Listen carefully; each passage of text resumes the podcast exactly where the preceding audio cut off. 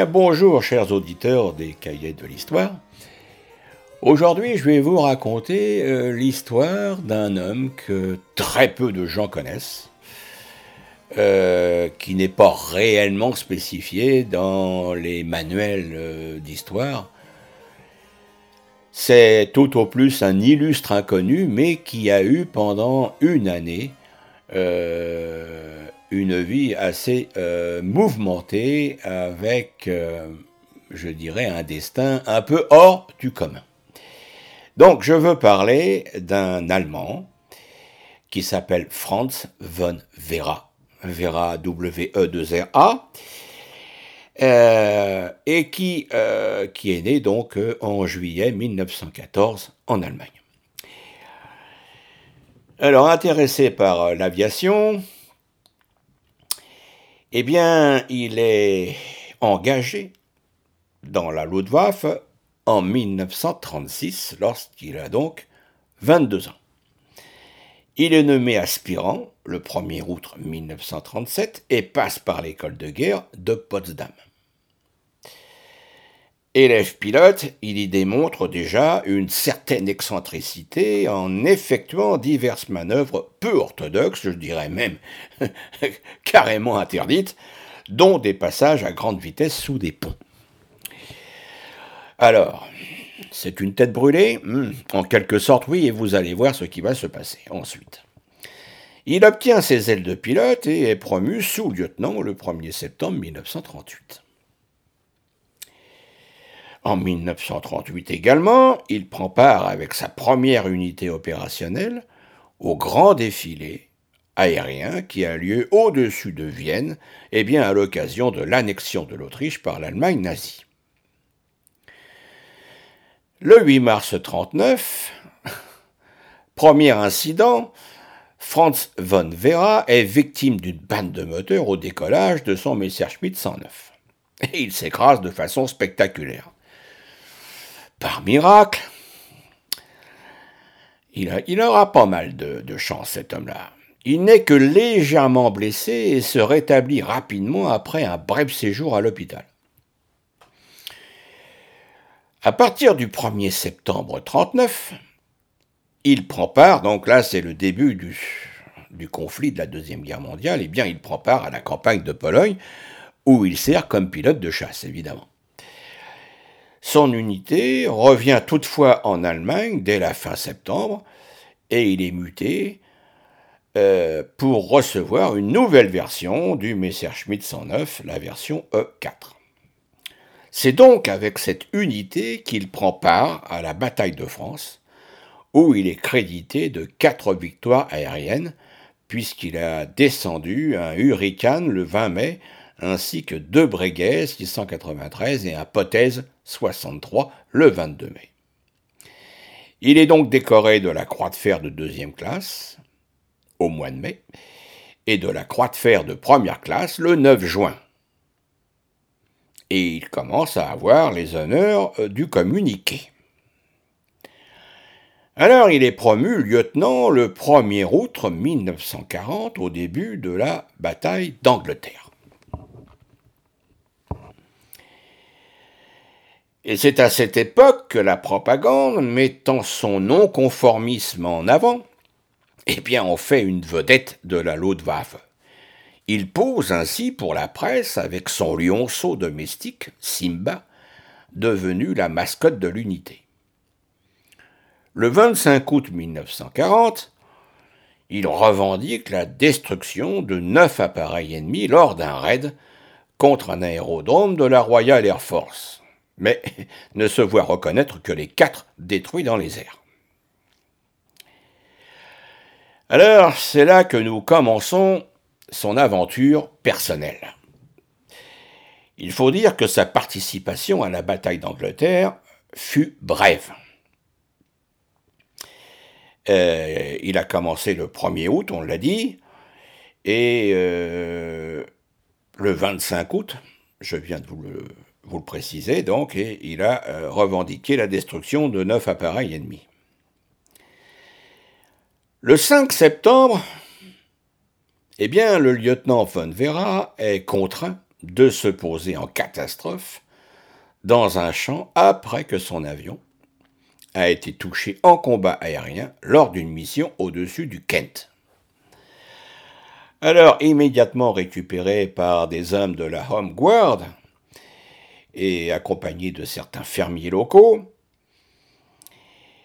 eh bien, il est immédiatement fait prisonnier de guerre et il est interrogé durant deux semaines par les services de renseignement britanniques pour être interné au camp numéro 1, situé dans une région montagneuse du Lancashire, c'est-à-dire au nord-ouest de l'Angleterre.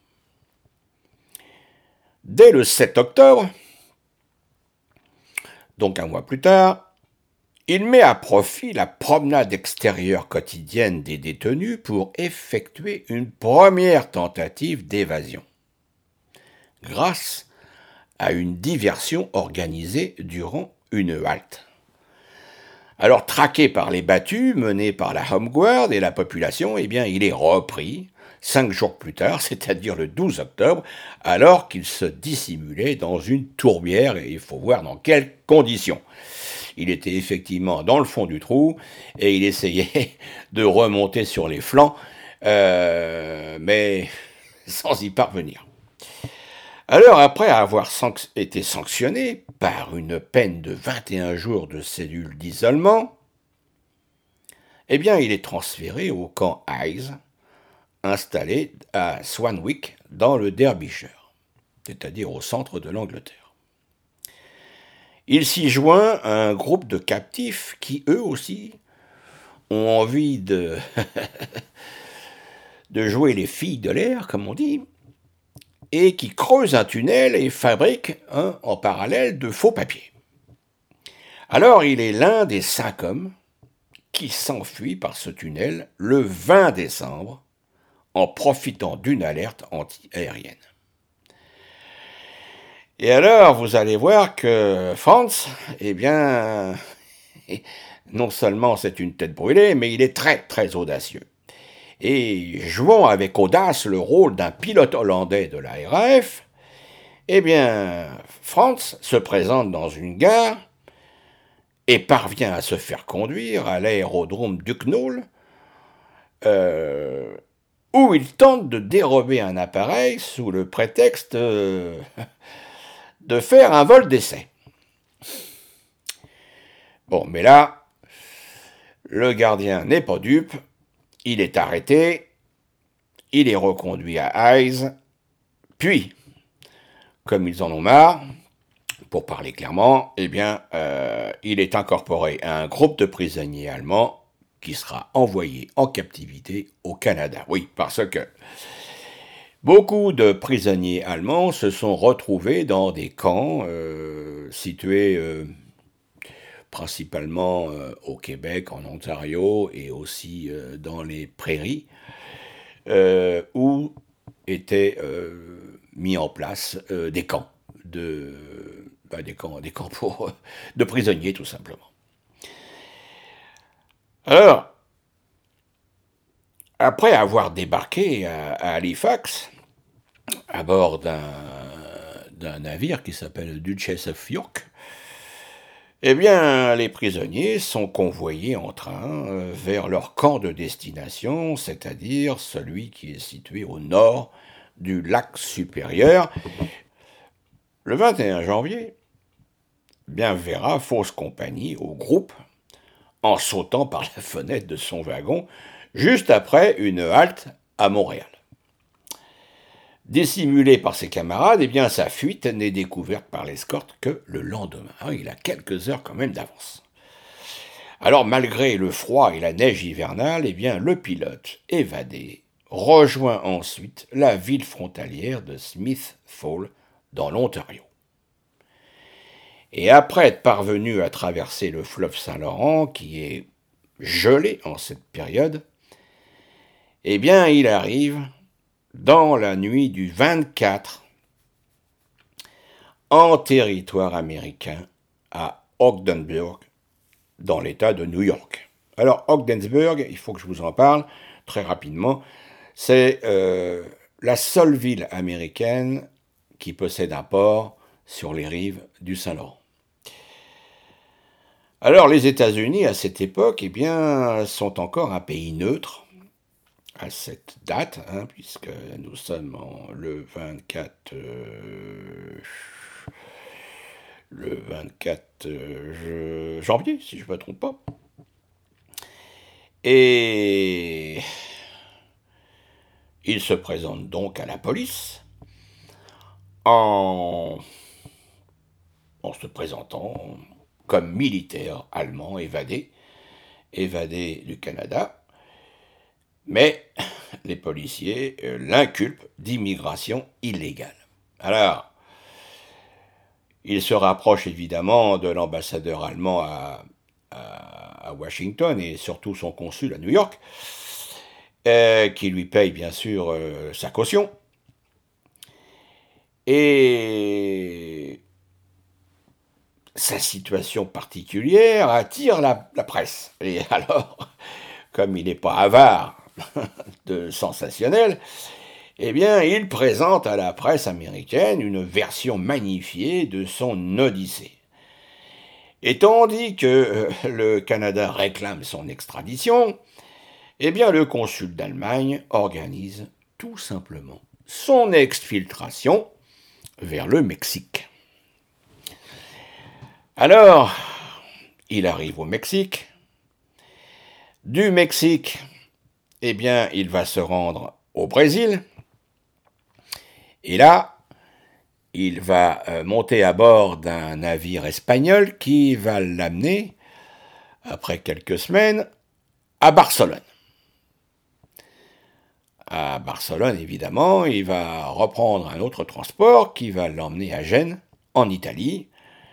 Et euh, de là, eh bien, euh, il rentre en Allemagne le 11 avril 1941 où il est accueilli évidemment en héros. Alors il est décoré bien sûr euh, de la croix de fer, il est promu capitaine par Göring, et il est chargé par le ministre de la Propagande, Goebbels, d'écrire un livre relatant ses évasions. Alors le manuscrit Meine Flucht aus England mon évasion d'Angleterre en est toutefois jugée trop anglophile et ne passe pas la censure. Alors, fort de sa renommée et de son expérience des camps de prisonniers alliés, où il a vécu plusieurs mois, ému également par sa foi chrétienne, parce que c'est un, un vrai catholique, il conseille la direction des camps de prisonniers allemands dans le sens d'une égalisation et donc d'un assouplissement des conditions de détention. En ce qui concerne sa vie privée, eh bien, oui, il se marie le 22 août 41 avec Elfie Traut, originaire d'Innsbruck. Le 1er juillet 1941, il est nommé chef d'escadrille et il retourne combattre sur le front de l'Est et devient l'un des as de l'aviation allemande, qui porte d'ailleurs son total de victoires à 21, bien homologué. Alors, retiré du front euh, de l'Est à l'automne 1941, son unité est rééquipée avec la nouvelle version F4 du Messerschmitt 109. Il est stationné à Katwijk, aux Pays-Bas, elle est entre autres chargée de la surveillance aérienne euh, au-dessus de la mer du Nord. Et c'est au cours d'une de ces patrouilles maritimes, le 25 octobre 1941, et alors qu'il simule un combat aérien avec ses équipiers, que le capitaine Van Vera est victime d'une nouvelle panne de moteur. Souvenez-vous, la première, au décollage, avait eu très très très peu euh, d'incidence euh, sur sa santé, puisqu'il s'en était très bien rétabli. Et alors ses camarades l'entendent jurer à la radio et il leur fait part de son intention d'amérir d'urgence. Et effectivement, il voit l'avion perdre de l'altitude et se présenter volet baissé pour l'amérissage. Et ils entendent même Franz plaisanter Verdam kalt zum Baden, Un peu froid, n'est-ce pas Pour une baignade, hein Et ce seront là ces derniers mots. Et oui, chers auditeurs, parce que l'avion, est bien, posé en mer du Nord, au large de Flessingue, passe immédiatement sur le nez et coule rapidement à pic. En vain, en vain, les équipiers de France décrivent plusieurs cercles au-dessus du lieu du drame. Et apparemment, eh bien, l'appareil a entraîné son pilote avec lui. Alors, euh, voici une vie, une vie aventureuse qui a été courte, puisque étant né en 1914 et mort en octobre 41, vous voyez, il avait 26 euh, ou 27 ans. Et surtout, il a passé une année euh, d'extraordinaire aventure euh, entre l'Angleterre, le Canada, les États-Unis, puis l'Amérique du Sud, et le retour en Allemagne. Ce que je voudrais préciser, chers auditeurs, c'est que cet homme-là, c'est c'est non seulement une mine d'informations, mais c'est aussi un, c'est comment dire, c'est comme un auréat, c'est un homme à qui on peut on peut s'intéresser parce qu'il a un idéal, il a été très fair-play dans sa vie, il n'a jamais cherché à tuer quelqu'un euh, lorsqu'il était prisonnier pour s'évader. Euh, c'est un homme à qui on peut avoir de la reconnaissance. Et puis, ben, sa, dernière année de vie est, assez mémorable. Alors, pour ceux qui sont intéressés, eh bien, je voudrais euh, citer euh, un livre et un film. Alors, le film, c'est un film britannique qui est inspiré des aventures, effectivement, du lieutenant Von Vera, et qui est sorti en 1957. Son titre original, c'est euh, The One That Got Away, qui en français a été euh, titré L'évadé du camp. Et dans le rôle de Franz von Vera, eh bien, vous avez l'acteur allemand Hardy Krüger. Personnellement, moi, ce film, je l'ai vu, euh, je l'ai vu une fois, film en noir et blanc, très, très intéressant, très bien, très bien joué. Et alors, autrement, vous pouvez aussi euh, essayer de trouver, parce que c'est pas jeune, un livre qui raconte son histoire et qui s'appelle Le prisonnier récalcitrant.